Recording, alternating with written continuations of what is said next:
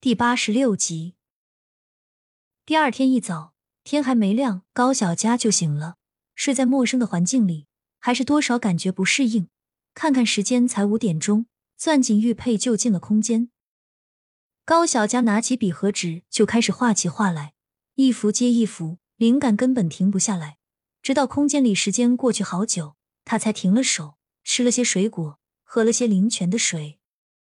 高小佳一下子感觉精神了好多，来到加工方，看到自动加工这里有好多药丸，都是纯天然美容的。他一时来了想法，或许可以开个美容店，想想办法。他将画好的画放进物品栏，之后离开了空间，回到现实世界。一看时间，才过去两个小时。洗漱完毕后，就下了楼，因为跟董远清约定的时间是七点三零，他害怕耽误事。所以就提早下去。高小佳一下楼，就看到董远清已经在那里等了，眼睛下方乌青的眼袋，说明昨晚应该没休息好。想到这里，高小佳准备拿一些空间的泉水还有水果给他。到了厨房，趁着没人，拿出水果后清洗好，然后倒杯泉水出来递给董远清。一看你就是昨晚没有休息好，赶紧吃点水果，喝点水。董远清没办法拒绝高小佳的好意，只得照做。喝完后，却明显感觉精神好了许多，不由得向高小佳投去异样的眼神。高小佳知道董远清是个敏感的人，只是笑笑的说道：“怎么样，喝点糖水是不是好多了？我之前精神不好，就是喝点糖水，然后精神就会变得好很多。”高小佳的解释让董远清渐渐放下心防。没有多想，一口饮尽后，两人跟李富贵道了别。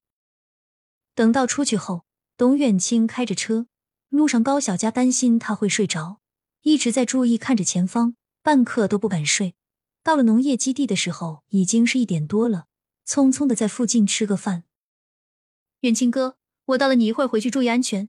那些菜大概率能坚持到我训练结束，你别担心，赶紧回去先休息休息。董远清点点头，跟高小佳道了别。见董远清走远，高小佳独自一人往农业基地走去。到了宿舍里，躺在床上，卸下一身的疲惫，没一会儿就睡着了。等高小佳醒来的时候，已经是晚上七点多了。攥紧玉佩，他进到空间里面看看，因为昨天的清空，空间又开始新的一波生长。高小佳拿出笔和纸。在不断的画画与种植中度过，等到实在是画不动了，才出来，简单的吃了点东西，就洗漱好睡觉去了。第二天一早，高小佳得知农业基地集训提前要结束，庆幸还好刚开始没偷懒，基本这里的作物都被他搬了个空。讲完话，带队老师专门叫高小佳过去讲话。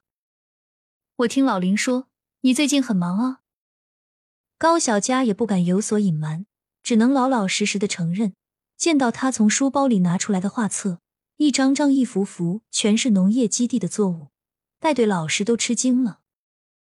这些都是你画的？这可是下了大功夫啊！那倒也没有，还是要谢谢老师您和林教授给我的机会才是。瞧你这孩子就是客气。行了，咱们明天就回去了。等会儿你去跟老林道个别吧。带队老师满意的翻看着高小佳的画册，不停的称赞道：“高小佳道别了带队老师后，就去找了林教授。看到高小佳来了，林教授显得格外热情，远没有当初初见时的严肃。小佳来了，哪个作物还没画？让福生给你找。”高小佳连连摆手制止了林福生，口中不停的说道：“不用了，林教授，我都已经画完了。”只是因为带队老师说集训提前结束，所以我是来跟您道个别。谢谢您对我最近的照顾。高小佳朝林教授深深的鞠了一躬，表达谢意。林教授有点不好意思的推推眼镜，说道：“你这小姑娘还客气的不行。既然结束了，那就回学校好好上课。什么时候想来了就直接过来，这里为你打开。”高小佳点点头，内心有点感动，眼泪在眼眶打转。就是不让他掉下来。拜别林教授后，高小佳第二天跟着队伍回到了学校。刚一到宿舍，板凳还没坐热乎，就听见有人敲门的声音：“小佳，你可算回来了！你都不知道我有多想你。”苏梅梅一看高小佳开了门，上前一个拥抱，紧紧的抱住高小佳：“梅梅，你轻点，轻点，我快呼吸不上来了。”高小佳被苏梅梅一抱，压得有些喘不上气，赶忙想把她推开。苏梅梅一听，有点不知所措的松开高小佳，然后不住的轻拍她的后背，给她呼吸的机会。缓了好久，高小佳才缓和过来，看着一脸愧疚的苏梅梅，笑笑上前捏着她肉乎乎的脸颊：“我最近才多久没在？你怎么又胖了？莫非背着我又吃好东西了？”高小佳的调侃让苏梅梅有些不好意思，解释了半天后，发现高小佳在偷偷的笑，这才反应过来是被骗了。你现在怎么这样啊？就知道欺负我？高小佳看苏梅梅一脸委屈，上前急忙安慰，两人打闹了一会儿，才把这件事翻过去。小佳，你这次去有什么收获没有？不是说这次会有一个优秀奖名额吗？苏梅梅好奇的询问道：“收获倒是不少，但是这个奖项我真不知道是发给谁了。”两人聊了会儿天后，苏梅梅回到自己的宿舍。第二天一早，高小佳拿着书本跟苏梅梅一起去教室。到了教室后，李老师第一时间就通知了高小佳：“小佳，我听带队老师说你这次表现很好，获得了优秀奖名额，可以举办画展。真的吗？老师？”我真的可以办画展？高小佳有些不敢相信，反复问了好几遍。李老师看着一脸笑意的高小佳，点点头，亲切的拍拍他，说道：“是的，是可以办，并且学校可以全方位支持。”得到确认后，高小佳开心的在原地转圈，嘴更是合不拢，脸上的笑容一直都没消散过。直到李老师通知他快去上课时，高小佳才拿起书本。晃晃悠悠的回去，坐到座位上半天都没有平缓好心态。上课老师讲的内容也基本没有听进去，一心就想着可以办画展，完成他的梦想。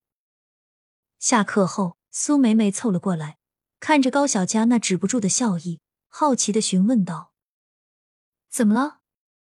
你这是有什么好事？跟我也说说。”高小佳让苏梅梅附耳过来，小声的说道。我能办画展了。苏梅梅一听，也是为高小佳高兴，兴奋的不行。等下午课结束，高小佳拉着苏梅梅去闲逛，吃了好多好吃的，还买了衣服。